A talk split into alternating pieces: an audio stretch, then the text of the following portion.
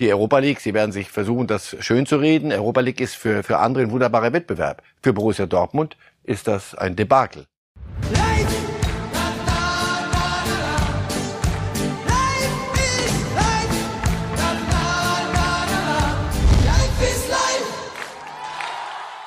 Ja, was sind das für verrückte Fußballtage nach all dem Corona-Theater? Josua Kimmich jetzt auch noch positiv getestet. Von dieser Stelle gute Besserung nach München. Borussia Dortmund fliegt raus aus der Champions League und zwar schon nach dem fünften Spieltag, nachdem sie die ersten beiden Gruppenspiele noch gewonnen hatten und jetzt ganz frisch auf den Tisch. Ralf Rangnick soll Trainer bei Manchester United und Ronaldo werden. Also, wenn sich eine reifes Live-Sendung lohnt, dann wohl diese, denn das sind Themen, die alle interessieren. Und es ist gut, jemanden an seiner Seite zu wissen, der kühlen Kopf bewahrt und die Dinge so einordnet, dass wir alle was davon haben. Guten wir Abend, Herr Reif. uns alle Mühe. Guten wenn Sie allein diese drei Meldungen aus den letzten 24 Stunden hören, was schlägt bei Ihnen am stärksten ein? Was beschäftigt Sie heute über den Tag am meisten? Ja, das ist schon, schon die Corona-Geschichte. Es ist, es ist ein Spektrum das, das fast man würde so gerne so ein bisschen Fußball gucken nur und sich dann so über ah, das und der guckt mal da, was er da wieder nicht. Aber es ist, kommt immer was dazu, der, der, der spielt nicht und der spielt nicht, der kann nicht. Also mir, mir ist das zu viel. Ich würde gerne mal wieder nur Fußball haben. Dann habe ich was für Sie. Ich würde sagen, wir fangen an mit unserem ersten Thema, das nämlich Fußball pur ist. Ja, ich habe es gerade schon einmal angesprochen. Ralf Rangnick und Manchester United. Es spricht alles dafür, dass er zumindest als Interimstrainer bis zum Saisonende übernimmt. Solskjaer ist ja vor kurzem äh, rausgeflogen. Rangnick hat gerade noch ein paar Sachen zu klären mit Lokomotive Moskau, aber dann wird es sicherlich bei Manchester United losgehen. Die Kollegen von The Athletic haben das zunächst berichtet. Herr Reif, Rangnick und Manchester United. Denken Sie im ersten Moment, oh Gott, wie soll das gut gehen? Oder ist das genau der Mann, der Manchester United gefehlt hat und den Sie jetzt gut brauchen können? Boah, das ist eine, eine nicht ganz unkomplizierte Geschichte. Also erstens mal, Rangnick äh, hat in England unterklassig gespielt und hat da gearbeitet, studiert. Also das ist der, für ihn, der hat nie einen Hehl draus gemacht, dass die Premier League für ihn ein Traum ist. Punkt eins. Zweitens, er hat ein, ein großes Renommee äh, der hat was auf der Naht, das kann man nachlesen. Dann hat er ein paar Epigonen, so ein paar, paar Schüler äh, in England. So zumindest sieht man das. Jürgen Klopp, nicht ganz unerfolgreich. Thomas Tuchel, auch ganz okay. Das würden Sie sagen, wird in England schon so in Verbindung gebracht, ja, ja, ja. dass er diese Trainerschule eigentlich ja, dieser aktive, dieser aktive Fußball, dieses Balljagen, dieses, dieses, wir machen's jetzt das ist sehr mit, mit ihm verknüpft. Und da, äh, Tuchel und Klopp würden auch nicht sagen, du wie Rangnick, wer war das nochmal, sondern die haben in der Zeit damals sicher einiges äh, sich bei ihm abschauen können. Also das ist die eine Seite. Deswegen absolut. Fachlich großer Haken. Ja. Das andere, Sie haben vorhin die Sendung eröffnet mit äh, Ralf Rangnick wird Trainer von Manchester United und Ronaldo. So. Das ist das, jetzt was ich spannend. mich jetzt wird's jetzt wird's spannend. ein akribischer Professor, der hat, der hat man mir angehängt damals, ich erinnere mich selber noch beim Sportstudio an der Tafel, wie er damals ähm, die Fußball erklärt hat. Der also übernimmt das System Ronaldo. Und das ähm, erschließt sich mir nicht. Das, wie er sich das, wie er sich das, wie er das hinkriegen will, ein Spieler, der einfach nicht mitmacht nach hinten, also Balljagen mit Ronaldo, das ist eine, eine originelle Geschichte. So, auf der anderen Seite. Ähm, Aber lassen Sie uns einfach bei Ronaldo bleiben. Glauben Sie sich eher Rangnick passt sich da Ronaldo an oder ist wirklich vorstellbar, dass Ronaldo sich der Rangnick-Taktik anpasst oder und ist anfängt über den ganzen Platz den Ball zu jagen? Oder ist möglicherweise kein Platz für Ronaldo in einer Rangnick-Elf? Hm, das wäre vielleicht eine Nummer zu viel, wenn er sich das gleich andenkt. Die haben Ronaldo ja nicht geholt als äh, irgendwie, äh, guck mal, ob der hier, ob das irgendwie passt und dann an dem wird sich schon orientieren. Und nochmal, Ronaldo, das ist ja kein Vorwurf. Das ist ein, ein Junge in dem Alter, hat unendlich viel zu bieten, aber bestimmte Dinge im Spektrum hat er nicht. Also nach Anlaufen und, und mit nach hinten arbeiten. Aber das wird er irgendwie zumindest im Ansatz vorne machen müssen, weil sonst musst du ihn mitschleppen. Und ich wage mal die Behauptung, äh, Scholche ist nicht ähm, nur an, an, äh, an Dämonen gescheitert, sondern auch weil er mit, mit Ronaldo nicht, nicht fertig geworden ist. Da, da eine Mannschaft drumherum zu bauen, eine Mannschaft dazu zu bringen, zu sagen, also pass auf, der macht uns die entscheidenden Tore. Jetzt müssen wir halt alle nochmal drei Schritte mehr machen. Das machst du, wenn du gewinnst. Wenn du dann nicht gewinnst, ist die Stimmung relativ äh, angespannt. Gestern Abend geguckt, ja, PSG ja, wenn du ohne drei nach hinten spielst, das ist, das kann nicht funktionieren. Also das ist, das ist super dann in Momenten, aber organisierter Fußball und dafür steht Rangnick. So. Das ist, und der letzte Punkt, der mich ein bisschen ratlos erscheinen lässt, macht, ähm, es gibt ja in England dieses Manager-Modell. Also Trainer ist auch sportlicher Direktor und hat das Sagen. Gut. Wer wird dann Trainer im Sommer? Sie gucken ja. Sie, und Sie dann ist sicher keine, keine ganz äh, weit her. Sei denn, es funktioniert gut mit Rangnick. Ja, nur was macht Rangnick dann? Also dann gibt der der neue Trainer gibt also einen Teil des Manager-Daseins in in England dann ab an Rangnick, denn sonst oder? Oder Rangnick kriegt wirklich die ganze Macht und er und darf sich eher so eine Art ja, ich sag mal Hütchenaufsteller holen. Das bei Manchester United. Ich weiß nicht, ob es Hütchenaufsteller bei Man United gibt, aber muss man sie dann nur noch beibringen, dass das so gedacht ist. Das das wird eine ne, ne spannende Geschichte. Also jeder Trainer, der in, in England einen Club übernimmt, weiß, er ist der der mächtige Mann. So wie ich das heute verstehe, noch ist es ja nicht in, in äh, Tinte noch nicht trocken, aber so wie ich das verstehe, Rangnick übernimmt bis zum Sommer damit sie das da halbwegs äh, Champions League mäßig auf die Reihe kriegen von der Platzierung. Und danach im Sommer kommt ein Trainer und er bleibt für zwei Jahre Berater. Berater wofür? So, wenn er Berater für Sportliche bleibt, nochmal, wirst du eine neue Mixtur schaffen, wird Manchester United etwas hinkriegen wollen, müssen, können, müssen, äh, was in anderen Clubs nicht so ist. Nun ist es bei Man United ja so, man verbindet diesen Verein immer mit Sir Alex Ferguson, der wirklich von 1987 bis 2013 dort gewirkt, gezaubert, äh, gemacht hat und auch den letzten Meistertitel gewonnen hat. Das mhm. muss man sich klar machen. Das letzte Mal 2013, dass Man United Meister wurde, dann waren da Trainer wie Van Gaal, äh, wie Mourinho, der zumindest einmal die Europa League gewonnen hat. Aber sie alle sind irgendwie ja auch an dem Erbe Ferguson glaube ich, gescheitert. Wie sehen Sie da Rangnick? Ist das einer, der da jetzt sich zu viel im Kopf darüber Gedanken macht, mit wem vergleichen die mich? Oder geht er einfach hin, packt sein Schaubild aus und fängt an, die Steinchen hin und her zu schieben und den Leuten zu erklären, wie es zu laufen hat? Nein, wer ihn ein bisschen kennt, ich habe ihn ein paar Mal getroffen und ein paar Mal mich ihm sehr gern unterhalten. Der hat Selbstbewusstsein genug, um, um nicht zu um nicht denen zu sagen, so Leute, pass auf, jetzt ist aber gut. Ja, also Sir Alex war, hatte eine Generation, hat auch Dinge aufgebaut, hat auch in Ruhe, als der kam, war Manchester United keineswegs äh, die, die große Nummer, sondern die, der musste da einiges zusammenbasteln, als er kam und hat daraus dann etwas gemacht. Jetzt sind die, die, die Verhältnisse anders. Du hast dort ein, ein Kader mit, mit Talent, mit, mit Erfahrung. Der beste Kader, den Rangnick je trainiert hat. Ganz sicher, von den Namen her. So. Aber jetzt musst du einen Pogba wieder ans Laufen kriegen. Du musst in dieser Mannschaft eine Stabilität hinkriegen. Du musst defensiv eine Stabilität hinkriegen.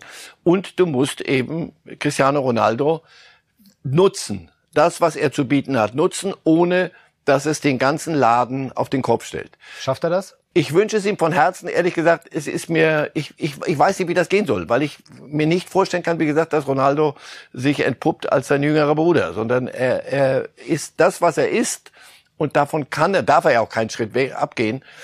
Das ist eine Aufgabe, die er sich, er, er traut sich was zu, Rangnick. An der Stelle, da muss ich sagen, das ist mutig. Und Sie können aber trotzdem verstehen, dass er diesem Ruf erliegt und nicht irgendwie sagt, oh, das wird kompliziert, sondern hey, Man United, Old Trafford, Ronaldo, da es, bin ich. Es gibt im Leben, glaube ich, ein paar Rufe, die sollte man nicht überhören. Und so wie es bei Ihnen war, als wir Sie gebeten Nein, haben, diese wunderbare und die, Sendung zu übernehmen. Manche rufen nur einmal. Und da sollte man sollte man das Fenster schräg haben.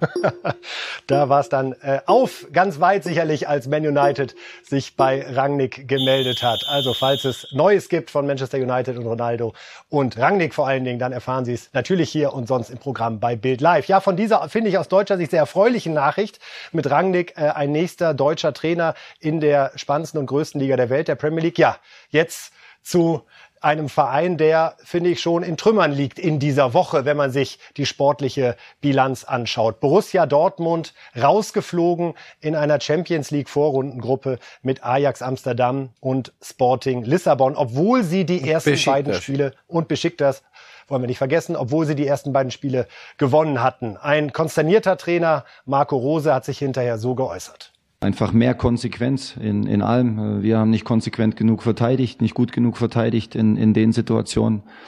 Und der Gegner hat es dann einfach ausgenutzt. Und äh, das ist was, an, an dem wir arbeiten müssen. Das äh, bezahlen wir heute äh, mehr als bitter.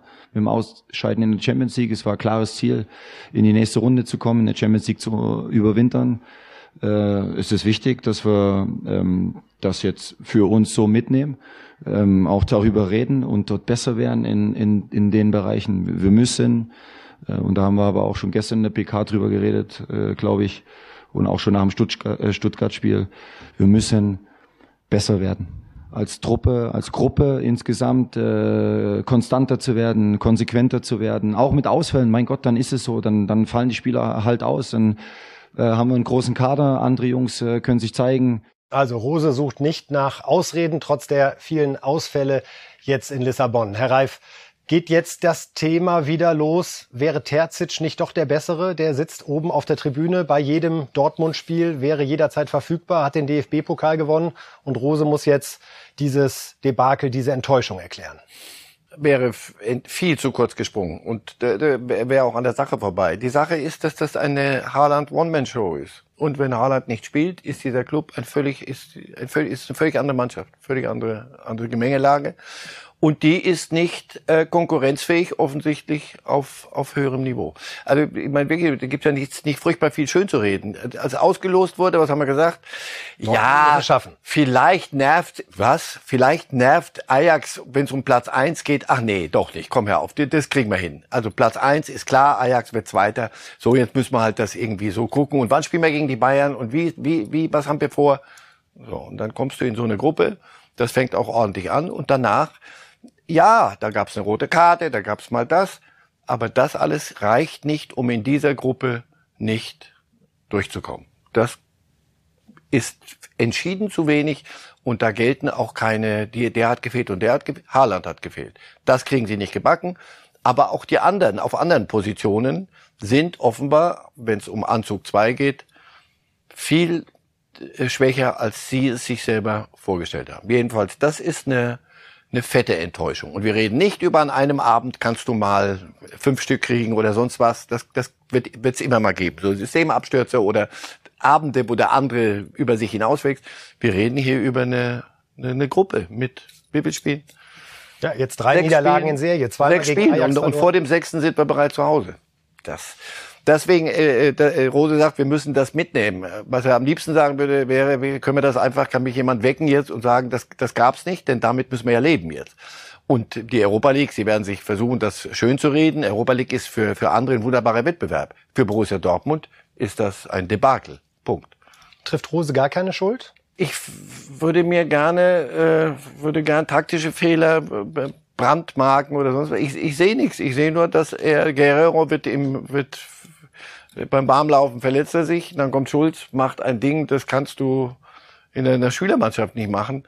Und da spielen wir halt eben doch Champions League, Leute. Und ihr wollt doch, ihr hört diese, diese Hymne so gern und ihr seht diese Sterne da auf dem Platz. Da musst du auch entsprechend kicken. Und wenn du das nicht hinkriegst und wirklich, bevor wir Sporting Lissabon hier zum, zum Geheimfavoriten äh, machen, die haben sich ganz gut gefangen, nach, nachdem sie am Anfang vermöbelt wurden von jedem, der nach Lissabon kam, gab's richtig Dingens. Das haben die ganz gut hingekriegt. Die haben auch gestern nur das gemacht, was sie machen mussten. Und das reichte. Und das reichte gegen Borussia Dortmund. Deswegen, ich, ich weiß nicht, was ich ihm vorwerfen soll. Stelle andere Spieler auf. Wen? Ähm, mach dich nicht so abhängig von Haaland. Wie soll das gehen? So. Kommen wir von Rose zu Reus. Immer jemand, über den wir sprechen, wenn es drauf ankommt, der selber gesagt hat, hört mir auf mit diesem Mentalitätsscheiß. Ja. Jetzt wieder so ein Spiel, wo man sagt, da hätte es einen Marco Reus gebraucht. Ich habe ihn auch nicht so sehr übermäßig oft gesehen an Stellen, wo ich ihn gestern gern gesehen hätte. An ihm allein festzumachen ist zu wenig, aber aber er ist ja schon. Aber er ist die Figur, die Figur wenn, wenn, wenn äh, hätte sie sein sollen. Säulen wegbrechen, guckst du auf den Kapitän. Dafür trägt er das Ding. Das trägt er nicht nur zum Spaß durch die Gegend, sondern auch von seiner Art und von dem, was er kann. Sie bringen das, was sie können. Und nochmal, das war jetzt nicht eine, eine Zustandsbeschreibung von Dortmund, bevor wir jetzt mal einen Fehler, wenn wir sagen, die, die können es halt nicht besser, sondern, das hast du gesehen, was sie auch können könnten, auch ohne Haaland, immer wieder mal. Und dann siehst du in solchen Spielen, wie sie kollektiv sagen, oh, dann geht's heute halt nicht. 90 Minuten wurde gespielt, mit ein bisschen noch, wegen ein bisschen Zirkus, glaube ich, sehr lang, 97. Ähm, und da kriegst du drei Dinger und das kriegst du nicht gebacken. Ein Unentschieden nicht mal hin. Zu wenig. Wenn wir uns ein paar Einkäufe anschauen von Borussia Dortmund, Herr Reif, 75 Millionen sind es für die drei Deutschen Schulz, Chan und Brandt gewesen. Jetzt 30 Millionen für den Holländer Malen. Muss man da auch mal bei allen klugen Einkäufen der Dortmunder, die es immer wieder schaffen, jemanden wie Haaland, jemanden wie Sancho damals, sich Bellingham. zu angeln, auch sagen, dass da doch auch so mit 50 Prozent was daneben geht, das aber teilweise ein bisschen in Vergessenheit gerät, weil eben die, die anderen, anderen, so, so stark strahlen? Ja, da, das glaube ich schon. Also die Namen, die Sie genannt haben, Brandt ist, tut mir in der Seele weh, weil das, glaube ich, einer der Götzeartig, einer der begabtesten Kicker ist, die wir in dieser Liga haben. Aber äh, es ist eine Schönwetterveranstaltung und das, das, du brauchst aber in solchen Abenden muss dann auch mal ein Brand den nächsten Schritt machen. Er macht ihn einfach nicht. Ich Weiß Emre Can, der will dann irgendwie impulsiv und ja, explosiv ja. sein, aber kann es dann nicht vernünftig kanalisieren. So. Und ja, Frechheit, die rote Karte. Nein, ist keine Frechheit. Das war mal so eine aggressive äh, Körperhaltung, das, das ganze Getue, das kannst du geben. Du, hey. Ja, aber Emre Can ist auch nicht einer der jungen äh, Springensfelde. Das, das Ganze wird ja ein bisschen komplizierter noch. Also Witzel war mal eine, eine, eine Passmaschine. Der, der, hat nicht einen Ball zum Gegner gespielt. Da konntest du lange warten. Aber auch da ist Biologie nicht äh, außer Kraft zu setzen. Der wird älter und er ist nicht mehr das. Er ist nicht der Ruhepol da, wo er sein müsste. Äh, wo ist Dahut an so einer Stelle, der das dann übernehmen könnte? Wo sind, wo sind andere? Was bedeutet das für die Saison, Herr Reif? Die Dortmunder sind ja nur einen Punkt hinter Bayern gerade, spielen jetzt Wolfsburg, spielen jetzt Bayern. Aber wenn wir solche Spiele sehen, können wir uns nicht ernsthaft vorstellen, dass das ein spannender Meisterkampf wird bis zum 34. Spieltag. Ich kann es mir, ich konnte es mir vorher schon nicht vorstellen. Dann haben die Bayern gesagt, na, pass auf, ich helfe euch mal ein bisschen. Vielleicht wird es ja doch spannend. Wir verlieren mal in Augsburg. Aber wenn ich das jetzt sehe, wie, wie sagen Sie mir, wenn, wenn Haaland nicht eine, eine Wunderheilung hinkriegt, wie, wie, wie willst du dann gegen Bayern, die auch angefressen sind aus gutem Grunde, wie willst du da was, was holen? Also es, da fehlt mir die Fantasie, aber ich lasse mich gerne überraschen. Wir würden uns da alle sehr gerne überraschen lassen, denn in der Europa League, wo Borussia Dortmund jetzt ja dann spielen muss im neuen Jahr, ja, da wartet der deutsche Fußball schon lange, lange, lange auf einen Erfolg. 1997 haben die Schalker letztes Mal diesen wunderbaren Pott gewonnen und äh, ja, wer weiß, vielleicht schafft Leipzig es ja auch noch äh, über den Umweg in die Europa League zu kommen und der deutsche Fußball erlebt dann im Mai vielleicht doch noch mal einen schönen Moment. Also gerade die Dortmunder sind aufgerufen, da Wiedergutmachung zu betreiben ja, Wiedergutmachung, die hat ihr Ex-Trainer Thomas Tuchel ganz gewiss nicht nötig. Denn äh, was Thomas Tuchel derzeit bei Chelsea veranstaltet in diesem Kalenderjahr, wirklich unfassbar, wenn man sich alleine klar macht. 50 Spiele hat er jetzt als Chelsea-Trainer absolviert und 31 Partien davon zu Null gespielt. Ein unglaublicher Wert und äh, wenn man ihn so hört nach dem 4 zu 0 gegen Juve, dann merkt man, wie viel Spaß da einer gerade hat.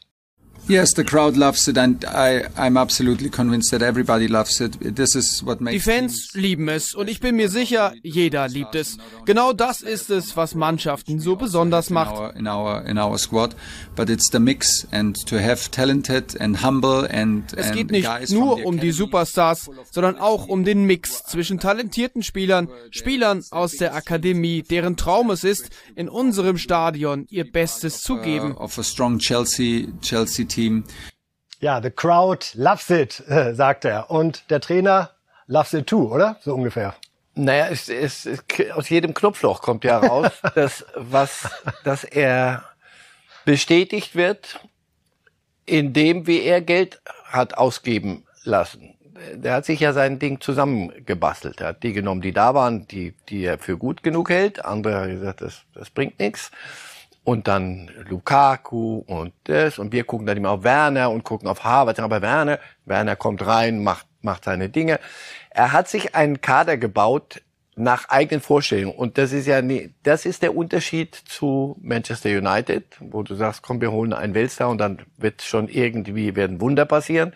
Oder auch Paris Saint-Germain. Ich kann mir nach gestern Abend nach wie vor nicht erklären, wie da eine, wie da seriöser Fußball funktionieren soll, wenn es dann ernst wird das, was er da sich zusammengebastelt hat und auch mit Jungen. In der Kürze der Zeit. Ja. Er spricht die Jungen an, Herr Reif, das wollte ich noch ganz kurz betonen. Jetzt auch gerade, er sagt, so. die kommen aus dem eigenen Internat, die träumen davon, hier spielen zu dürfen. Hudson O'Doy, wir kennen den Namen sehr, sehr gut, weil er regelmäßig bei Bayern München gehandelt wird. So. Er schafft es, auch diese Spieler einzubauen. So. Und er, ein wirklich ein breiter, breiter Kader mit, mit Weltstars, mit viel Geld geholt und dann diese Jungen und das mixt er durch. Guckst dir die Aufstellung an und sagst, sag mal, warte mal, warte mal, warte mal. Den hat ich noch gar nicht, doch, den habe ich mal gehört, aber der, auch aus der Jugend. Und das kriegt er hin. Ähm, sie folgen ihm. Er wirkt auch sehr viel weniger verkrampft, als er, als er früher mal viel weniger verbissen, sondern nicht verkrampft, verbissen. Sondern das hat auch eine Leichtigkeit. Glauben er ist, glaube ich, auch Champions League-Sieger geworden. Man munkelt sowas. Ja, Glauben Sie, hilft oder erkennen Sie bei ihm etwas, was er möglicherweise so, sogar durch den Rauswurf bei Paris gelernt hat? Hat das irgendwas ja. in ihm verändert, wie er an eine Aufgabe rangeht? Was glauben ja. Sie, was ist das? Ähm, bei, nochmal, bei, bei Chelsea äh, bezahlen sie nicht mit Erdnüssen und kaufen auch nicht ein mit, mit Walnüssen, sondern das ist ähnlich wie Paris. So viel schlechter gestellt sind sie nicht da. Nur ich glaube, was er in Paris, was er von da mitgenommen hat, war, pass auf, Dompteur und gucken, wie wen bei Laune halten. Das ist nicht mein Job. Also mein Job ist, ähm, eine Mannschaft zu bauen, eine Mannschaft zu trainieren und, und Junge besser zu machen. So. Und das, wenn ihr das nicht, das hat er offenbar dort verkündet, als sie ihn haben wollten. Das hat man gefressen. Er hat gesagt, okay, dann liefere ich auch. Dass er dann gleich Champions League-Sieger wird, ist ja absurd. Das ist irre. Ja, und so. jetzt, jetzt, Herr Reif, jetzt ist er in der Saison unterwegs. Äh, Platz eins in der Champions League-Gruppe. Platz eins in der Premier League mit drei Punkten Vorsprung. Äh, FA Cup beginnt eh erst im Januar. Im League Cup ist er auch bislang munter dabei. Ich war überrascht zu sehen, dass Manchester United 1999 bisher ein Verein es einmal geschafft hat, das Triple zu holen in der Premier League. Ja, weil die sehr aus, weil die dann ist, in der Spitze ausgeglichen ist. Ist das dieser Mannschaft, ist das diesem Tuchel zuzutrauen, dass er möglicherweise die beste Saison spielt, die je eine englische Mannschaft gespielt hat? Ach, die haben, glaube ich, auch schon ein Spiel verloren. Da war Arsenal unter Wenger, glaube ich, die, die, die Invincibles, die, die Ich meine, was die Titel betrifft. Was dass sie wirklich vier was? Titel gewinnen, was es noch nie gegeben hat in der englischen Geschichte. Mir fällt wenig ein, was dagegen sprechen könnte, außer dass da bei Manchester City einer unterwegs ist, der so.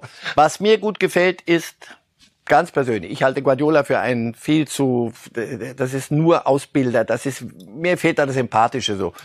Ich habe den Eindruck, dass Tuchel einen Sprung gemacht hat. Er war ja ein groß, es ist und war ein großer Apostel von, von Pep Guardiola. Ich habe den Eindruck, dass er sich selber auch entwickelt und gefunden hat in die Richtung, die Jungs, ich nehme die mal schauen. mit. Ja? So, ich nehme die mal, ich nehme alle mit und du hast das Gefühl, weil, weil das ist zu schön, um wahr zu sein bei Chelsea. Aber es stimmt offenbar. Diese Defensive, oder? Ja, 31 mal zu null bei 50 Spielen. Rüdiger, von dem Premier ich dachte, League. was willst du denn? Ähm, ja. Ich hatte meine Zweifel. Wer macht den zu einem, zu so einem Spieler? Der macht Spieler besser und er nimmt sie mit. Er, die, die, die schwören auf ihn. Also, ähm, das ist schon eine tolle Geschichte. Den zuzugucken macht wirklich Spaß und ihm sowieso. Ja, wir sind freudige Erwartungen. Die deutschen Trainer mischen die Premier League auf und man kann es kaum glauben, am Sonntag spielt Chelsea gegen Manchester United. Wir hoffen, dass es jetzt ganz schnell geht mit Ralf Rangnick, auch mit seiner Arbeitserlaubnis, dass er da vielleicht schon am Sonntag auf der Bank sitzt. Wir sprechen ja jetzt eigentlich über das Schönste, was der Fußball zu bieten hat, die Fallrückzieher. Ist ja so irgendwie gefühlt die Mutter aller Tore und der Vater des Fallrückziehers ich hoffe, Marcel Reif gestattet mir die Formulierungen. Äh, Klaus Fischer, der hat sich bei Bild Live geäußert über den Fallrückzieher von Lewandowski, den wir ja alle in der Champions League gesehen haben, aber auch zu der Schwierigkeit, Tore auf diese Art und Weise zu erzählen. Dieser Fallrückzieher war so ähnlich wie mein Fallrückzieher bei der Weltmeisterschaft im Halbfinale gegen, gegen Frankreich. Und äh, er macht den Fallrückzieher, weil er kann ja den Ball nicht mehr annehmen, sonst wäre ein Gegner drauf gewesen und äh, war die richtige Entscheidung, äh, den, äh, den Fallrückzieher eben so zu machen. Weil man hat nicht lange Zeit, um zu handeln. Es muss alles passen. Und dann versucht man den Fallrückzieher, wo man ja vorher im Training äh, auch schon mal geübt hat. Und äh, natürlich gehört ein bisschen Glück dazu, den Ball optimal zu treffen. Aber der schwierigste Fallrückzieher, wenn die Flanke von der Seite kommt, weil da den richtigen Absprung zu finden, den Ball richtig zu treffen. Und es steht ja noch ein, ein Torwart im Tor, äh, das ist schon, schon hohe Kunst, weil es fallen nicht so viele Fallrückzieher, äh, weder in der Bundesliga noch in jeder anderen Liga. Und deswegen sind es immer wieder schöne Tore, die man gerne anschaut. Ja, soweit also Klaus Fischer, der es selber allein in seiner Karriere zweimal auf ganz besondere Art und Weise gemacht hat. Äh, wir zeigen Ihnen hier nochmal ein Foto von dem Tor, das zum Jahrhunderttor gewählt wurde. Herr Reif, 1977 gegen die Schweiz war das. Mhm. Äh, soll jetzt nicht so klingen wie Sie müssten ja noch wissen, wovon ich spreche. Ich kann Ihnen sagen, wo ich da war. Im Stadion? Nein, ich habe das leider nicht gesehen. Ich war auf dem Rückflug äh, auf meiner Hochzeitsreise und lande und sage, auch ganz schön Hochzeit, aber hast du diesen Fallrückzieher, den ich mir danach angeguckt habe, gesehen? Das war schon ein richtig schönes Ding. Ah, ja. Und da nochmal, man sagt ja so, komm, hör auf mit denen, früher war alles besser, lass mal die Schwarz-Weiß-Dinger weg, jetzt ist doch, lass doch mal, hör doch mal auf. Ähm, der musste da hochspringen, der musste den Ball da oben treffen, der Ball war auch damals rund, da waren auch andere Menschen da, ein Torhüter ja, war auch im Tor. Auch also das kannst du nicht, nicht, nicht kleinreden, so ein Ding. Das, der Fischer hatte da weiß ich nicht, hatte die dieses Gespür für die für den Moment. Oder wenn du es nur einmal machst, dann ja gut, aber er hat ja, ja wir zweimal gemacht. Wir gucken uns auch dieses Tor 1982 nochmal im Fotomoment an. Eins, an das ich mich wunderbar erinnern kann, weil das war, da war ich zwar noch nicht auf Hochzeitsreise, weil ich war jetzt neun Jahre alt, durfte damals aber länger wach bleiben und weiß noch dieses Halbfinale gegen die Franzosen. Es stand 1 zu 3, Rummenigge wurde eingewechselt, mhm. äh, erzielte das 2 zu 3 und dann Klaus Fischer mit diesem Fallrückzieher zum 3 zu 3 im Elfmeterschießen Schießen sind wir anschließend weitergekommen. Auch wunderbar. Vor allem, ja. weil Klaus Fischer da schon guckt. Man sieht, wenn man, wenn wir das Foto nochmal sehen könnten, liebe Kollegen, äh, dass Klaus Fischer bei diesem Fallrückzieher, der, der guckt den Ball schon hinterher und sagt, ja. ah, ich weiß, wo er reingeht, oder? Ja, weil das einer ist, der das, der das kann. Also das, das war für den nichts eine, eine, eine One-Man, eine One-Hit-Wonder-Geschichte, sondern ähm, man kann so Tore erzielen. Das hatte der verinnerlicht und man weiß nicht, ob er es trainiert hat. Ähm, und deswegen, das war, das, ich will den jetzt dahin haben. Andere machen es einmal, weil nichts anderes geht mehr drumherum und treffen dann und dann sagt man großartig und die sagen, oh, ich frag mich nicht wie, aber ich habe es hingekriegt. Bei Fischer hattest du den Eindruck, gehört zum Repertoire. 87 ein ganz besonderes Fallrückziehertor von Jürgen Klinsmann. Ja, damals VfB, für den ne? VfB Stuttgart ja. gegen die Bayern. Äh, danach hat ihn dann Franz Beckenbauer übrigens für die Nationalmannschaft nominiert. Hier Hansi Flügler sehen wir mit der drei, Nachtweih, glaube ich, da vorne noch ja. in der Verteidigung. Also auch wie er den trifft, Herr Reif, oder? Ja. Ah, da muss er sein. Jürgen Klinsmann. Jürgen Klinsmann. Wurde der als Techniker. Flipper teilweise verspottet ja, auf der Insel, und, und, aber konnte ganz besondere Momente muss der, muss der schon gekonnt haben, bin ich schon ziemlich sicher. Ja, da, ja das also, kriegt man nicht. Nein, tolles Tor. Haben wir noch einen, Ibrahimovic für Schweden. Fast an der Mittellinie, England. England. Ja. Da fast die Mittellinie, das würden wir jetzt bei Bild sagen, Herr Reif. Sie als seriöser Beobachter der Fußballszene weiß genau, dass es etwa 30 Meter waren, wo er nach einer verunglückten Kopfabwehr, ja, in dieser Haltung, der wahrscheinlich das weiteste Fallrückzieher-Tor, falls man das so ja. sagen kann. Und so eins macht dann auch wieder nicht Klaus Fischer. Sowas kann man nur machen, wenn man so irre ist wie Ibrahimovic, oder? Da ja. direkt zu schalten und zu sagen, ich versuche es als Fallrückzieher? Ähm, da nochmal muss man großes Selbstbewusstsein haben. Aber daran, daran, das ist das Einzige, was ihm sicher nicht fehlt. Das können wir unterschreiben. Einen fünften haben wir noch und dann können Sie vielleicht nochmal sagen, was Ihr Lieblingsfallrückziehertor war. Ronaldo. Cristiano Ronaldo 2018 gegen Juve. Auch da, man hat immer den Eindruck, die Abwehrspieler können diese Momente fast genießen.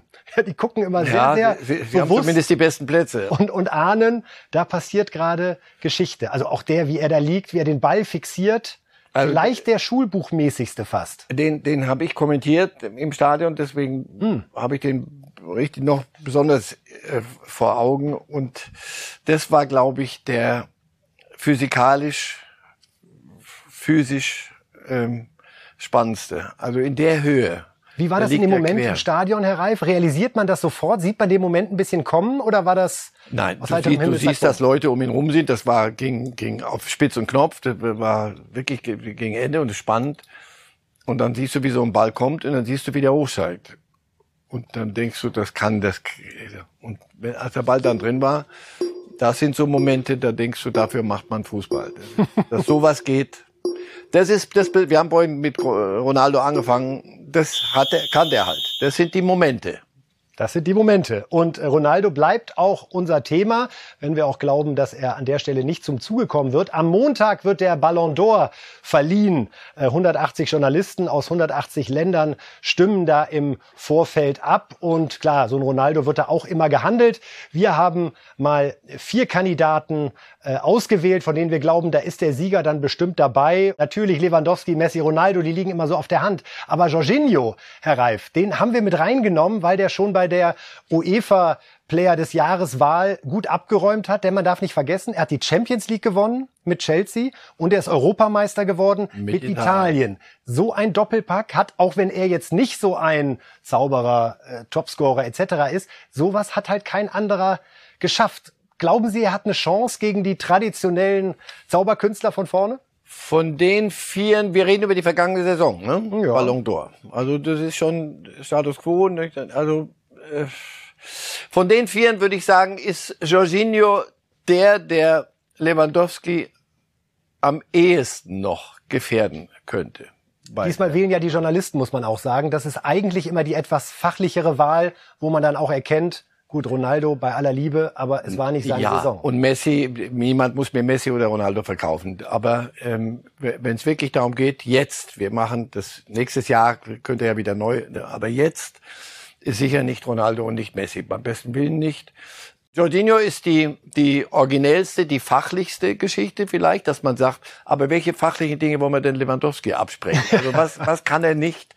41 Tore, der Rekord aller Rekorde, gebrochen ja, von Gerd äh, Müller. Er hat das Pech, polnische Nationalmannschaft immer nah dran, aber nicht, nicht mehr. Mehr ist da nicht zu holen und, und alle gucken auf ihn. Wenn er da nicht trifft, dann wäre wär fast gar nichts.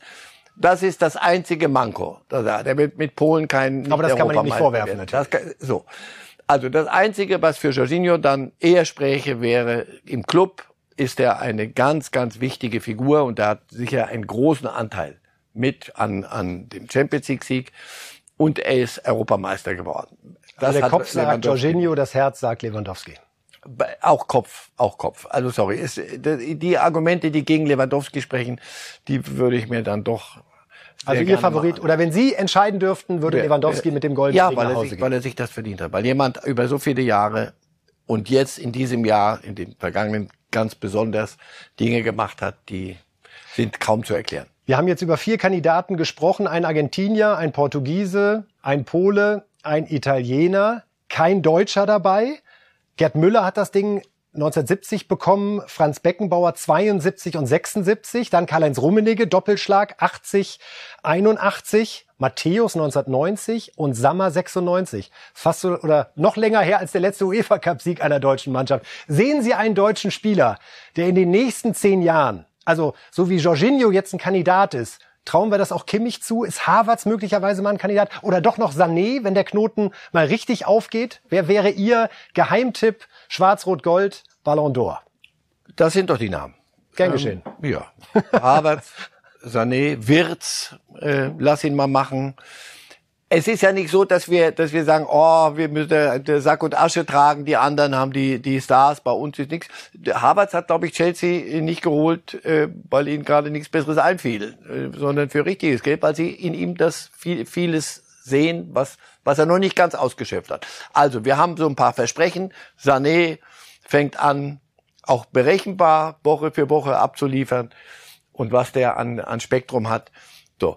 Wir sind alle noch so ein bisschen immer, bei diesen Wahlen bist du immer geflasht immer noch von Ronaldo und Messi und jetzt Lewandowski und du sagst, da kommt nie, sowas kommt nie wieder.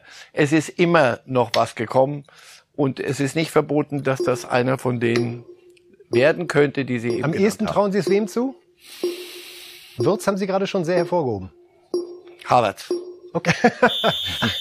Das ist Marcel Reif. Es gibt ein Nicken für Würz und dann die Antwort Harvards. Wir schauen mal. Und wir schauen jetzt nach München zum Audi Dome für eine Schalte zu unserem Reporter Heiko Niederer. Denn dort findet gerade die Bayern Jahreshauptversammlung statt. Hallo Heiko. Hallo, Servus aus München.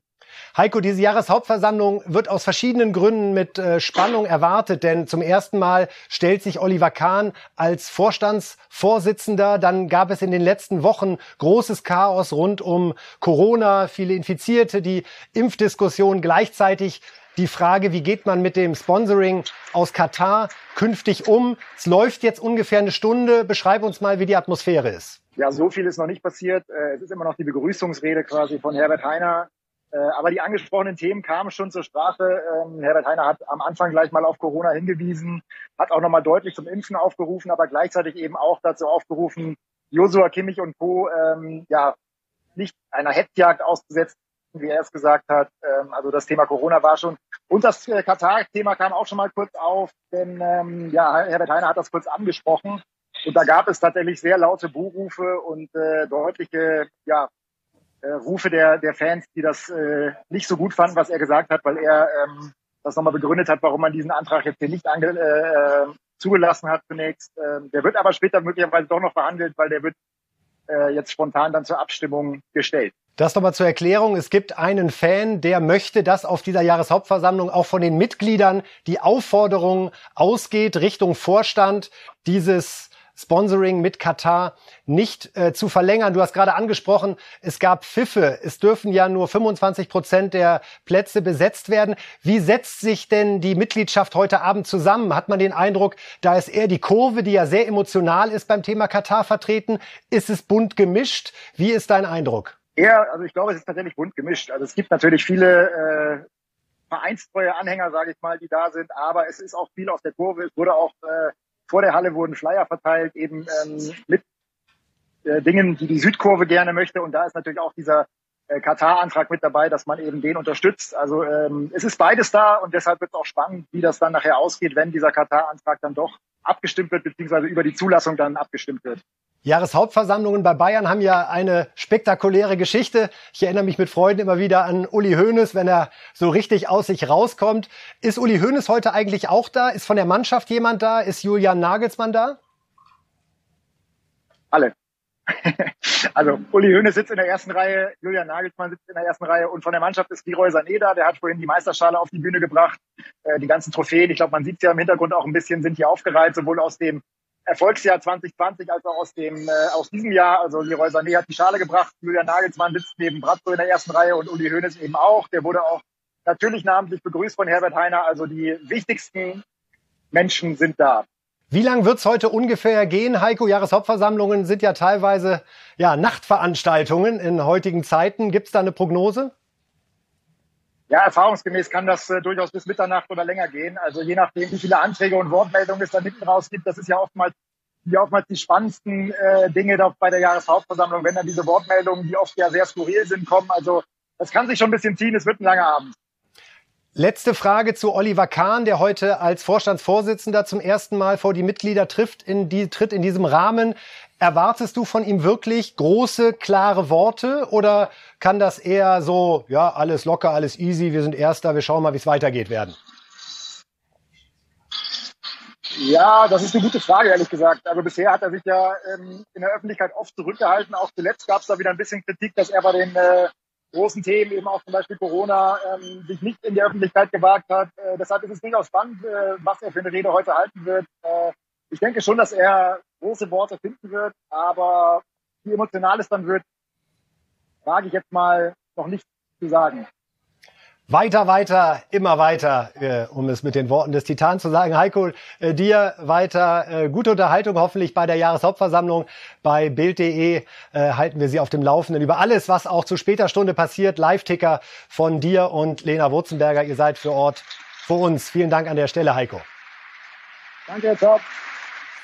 Ja, das also Heiko Niederer von der Jahreshauptversammlung. Reden wir also über die Bayern, über die Corona-Bayern, so äh, darf man sie ja nennen nach all den Ereignissen der letzten Woche. Es sah ja erst alles so gut aus, denn es machte die Nachricht die Runde, dass äh, Serge Gnabry und auch Hamal Musiala sich entschieden haben, äh, sich impfen zu lassen und das auch schon getan haben. Der Trainer Julian Nagelsmann hatte sich dazu wie folgt geäußert. Wir haben medizinisches Personal, die mit den Spielern in Kontakt sind oder Kontakt waren, ähm, um auch immer wieder abzufragen, wie es ihnen geht und ob alles in Ordnung ist. Das mache ich schon auch, aber jetzt die letzten zwei Tage mich einfach um den Gegner gekümmert und um die Spieler, die zur Verfügung stehen. Deswegen kann ich es nicht bestätigen. Sollte es der Fall sein, dann, dann freue ich mich drüber, dann ist es ein erster Schritt. Äh, bei Serge wäre es schon ein sehr guter, weil er schon genesen ist und äh, schneller vollständigen Impfschutz ähm, erlangt. Ähm, bei Jamal würde es noch ein bisschen dauern, aber trotzdem musst du immer den ersten Schritt vor dem zweiten gehen und das wäre dann der erste. Ja, Nagelsmann, der Bayern-Trainer, zu der Impfung bei Gnabry und Musiala. Nagelsmann trägt das weiter mit Fassung, dass die Hälfte der Pressekonferenzen sich mittlerweile um Corona drehen. Ich finde nicht immer mit Fassung. Nicht immer mit Fassung, aber ich finde es trotzdem auch Kollegen. bemerkenswert, dass da nicht vorher vom Pressesprecher kommt, bitte heute keine Fragen zu Corona. Es beschäftigt die Menschen und er versucht aufzuklären, so gut er kann. Naja, weil das ja nicht irgendwas eine Geschichte ist, die wir erfinden, sondern äh, die Pointe mit Kimmich, dass, dass er dann auch noch sich infiziert ist ja, die hat ja kein Mensch gebraucht. Das ist ja, ist ja, ist ja furchtbar. Also das ist ja, ist ja nicht, das, das auch noch. Nein, und für Nagelsmann, ähm, er trägt das in der Tat mit Fassung. Nicht die Pressekonferenzen, sondern das, was ihm aufgrund dieser Geschichte zur Verfügung steht oder nicht zur Verfügung steht, mit wem er wie trainieren kann, wen er wo aufstellen kann. Also das und das hast du, nachdem du in Augsburg äh, gerade nicht so richtig hoch gewonnen hast. Das alles ist ja nicht die einzige Erklärung dafür, aber das wegzutun und zu sagen, das hatte alles mit Corona nichts zu tun, na, das wäre sehr originell. Also das ist, das ist ein Zustand, der ist unhaltbar. Sie werden alles dafür tun und er ist derjenige, der ganz weit vorne weggeht, äh, alles dafür tun, damit da die Dinge in die Spur kommen, dass man von sich aus sagt, auch nee, lass mal impfen, geht nicht. Inakzeptabel. Äh, mal vorausgesetzt, der äh, Verlauf bei Josua Kimmich ist mild, was wir natürlich hoffen, oder ja. möglicherweise sogar symptomfrei. Darum an der Stelle auch nochmal gute Besserung. Ähm, ja, er ist dann genesen vier Wochen nach dem positiven PCR-Test. Man könnte sagen, pünktlich zur äh, Weihnachtspause äh, gilt er dann als genesen. Bis dahin ist es theoretisch, das muss man sich auch nochmal klar machen, weiterhin möglich, dass er wieder in Quarantäne muss, weil er eben noch nicht als genesen gilt. Also wir wissen noch nicht, ob er jetzt wirklich nur diese zwei Wochen ausfällt oder ob sich möglicherweise bei anderen positiven Fällen dann wieder sowas anschließt. Vielleicht ist die Frage bescheuert, aber vielleicht haben Sie trotzdem eine Antwort. Ist das jetzt gut oder schlecht für Bayern, dass Kimmich bald als genesen gilt? Denn das Thema Impfen ist damit ja noch nicht vom Tisch. Ja, nur mal, wir machen uns jetzt Gedanken, so mal sehen, wie, wie sich das dann ergibt. Fragen Sie Nagelsmann, was er da und wir reden über Joshua Kimmich, äh, gar nicht mal so schlecht äh, in, gespielt und gar nicht mal so unwichtig in dieser Mannschaft. Eine, eine zentrale Figur, die A die, das hat man ja bei Bayern öfter gehabt, irgendwelche äh, Hollywood-Zeiten, irgendwelche Schlagzeilen und irgend, irgendwas Zeugs. Da haben wir gesagt, Mann, Mann, Mann. Aber hier ein, ein, wir beschäftigen uns mit einem Thema, weil es da ist und weil der Spieler nicht da ist und nicht nur er. Und das ist, kann selbst der FC Bayern nicht einfach so, so auffangen. Also, deswegen, ich wünsche ihm, hör auf, lass uns genesen, so schnell es geht, aber nicht impfen weiter. Da, die Begründung kriege ich nicht mehr in mein Spektrum rein. Sie würden also auch erwarten, dass er vor Ablauf des genesenen Status sich dann impfen lässt? Wenn das medizinisch äh, geboten und, und, und möglich ist. Ja, weil ich glaube, dass die Bayern auch am, am Ende ihrer Geduld sind. Das war die, das, oder habt ihr das erfunden mit, mit der Nein, Gehaltskürzung? Nein, wenn das ein Thema ist, und das ist sehr gut nachzuvollziehen, jemand von sich aus, der eine Möglichkeit von sich aus nicht annimmt, weil er sagt, nein, ich will nicht geimpft werden, kann dann seine Arbeitskraft nicht zur Verfügung stellen. Also das, der gesunder Mensch, schlichter Menschenverstand, muss gar nicht gesund sein. Reicht mir, um zu sagen, das kannst du dir nicht gefallen lassen. Dann hast du ein Dauerthema plus, was sagt die Kabine? In der Kabine wird ja geraunt immer. Ja, die, das nervt die alle. Natürlich nervt die das. Wenn du Augsburg 4 zu 0 weghaust und sagst, komm, bis Weihnachten haben wir ihn soweit und dann geht die Saison erst richtig los. Jetzt kommt Dortmund, wir werden gucken, ja, man wie muss das ja sagen, der Albtraum ist wahr geworden. Kimmich fehlt gegen Dortmund so. aufgrund seinem Nein zur Impfung. Sollte Dortmund, anders als wir vorhin prognostiziert haben, sich doch wie Phönix aus der Asche bewegen. Und Haaland gerade gesund massieren so, oder was also, da alles ja, nötig ist? Nein, also im Ernst. D dazu ist selbst der Bayern-Kader nicht gut genug, um Spieler wie Gnabry, wie, wie Kimmich, wie, wie Musiala, einfach zu sagen, ja gut, halt, dann nicht halt. Das funktioniert nicht und äh, deswegen nochmal. Also ich Sie, Sie reden ja mit Ihnen. Lasst mal diese Hetzjagd, wenn, wenn das wirklich stimmt, also Hetzjagd auf Kimmich, also sorry, nicht böse. Das sind nicht unsere Worte. Nee, äh, nee, Heiner, ja. was ich eben gehört habe aus der, aus der Versammlung. Niemand, niemand hetzt ihn auf, auf ihn, also lasst mal. Die Diskussion sein. muss er aushalten, ja. das sehe ich ganz genau. Das ist eine öffentliche Figur, der eine Position einnimmt, die eine Gruppe ganz sicher nicht hilfreich ist, muss sich das gefallen lassen, sorry. Also abschließend zu dem Thema nochmal äh, gute Besserung an Josua Kimmich, an Weiß Erik Schupomoteng und alle anderen, die gerade mit Corona zu kämpfen haben. Und wir gucken zum Abschluss der Sendung nochmal auf die Reif-Tipps zum Bundesliga-Wochenende. Denn da geht's ja auch wieder hoch her. Wir haben schon drüber gesprochen, die äh, Dortmunder kriegen es ausgerechnet jetzt mit äh, Wolfsburg äh, zu tun. Aber wir fangen mal vorne an. Stuttgart gegen Mainz, ein 1 zu 1. Hertha schlägt Augsburg in der Prognose mit 2 zu 0. Bochum gegen Freiburg 1 zu 0. Köln-Gladbach 1 zu 3, das Derby, wo ganz Köln und ganz Gladbach. Ich umfahre Köln genau. gerade weiträumig. Fürth-Hoffenheim 0 zu 3. Fürth würde also bei einem Punkt bleiben. Unfassbar. Da muss man bald wahrscheinlich schon den Abstieg vermelden. Ja, Wolfsburg-Dortmund, Herr Reif. Sie glauben, ohne Haaland wird's auch in Wolfsburg nix. Und ja. die Meisterkampfspannung, die wir uns gerade ein bisschen herbeireden, nachdem es nur noch ein Punkt Abstand ist, hat sich möglicherweise schon wieder etwas erledigt. Am etwas Wochenende. abgekühlt, ein wenig. Wir gucken nochmal auf die restlichen Tipps von äh, Marcel Reif, also da unten das 2 zu 1 für die Wolfsburger.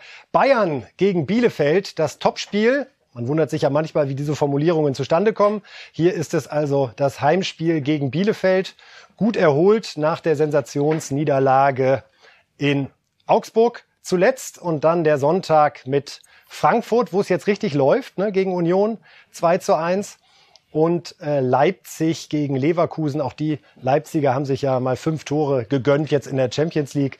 Ja, Leverkusen, ne? Na, ah, ah ich weiß, Sie sind da. Geh nachher nicht ans Telefon. Wenn die Familie ja, arbeitet dort. Aber Leipzig hat mich sehr beeindruckt gestern. Herr Reif, ich sage vielen Dank äh, für die Diskussion zu allen Themen, die Fußballfans gerade beschäftigen. Das war es, wo sind wir? Das war es an dieser Stelle von uns. Äh, Reif ist live gibt es wieder am Sonntag um 11 Uhr. Äh, also bitte nicht verpassen. Und am Montag dann, wie bereits angekündigt, der Ballon d'Or ab 19.15 Uhr live bei Bild Live. Machen Sie es gut. Live!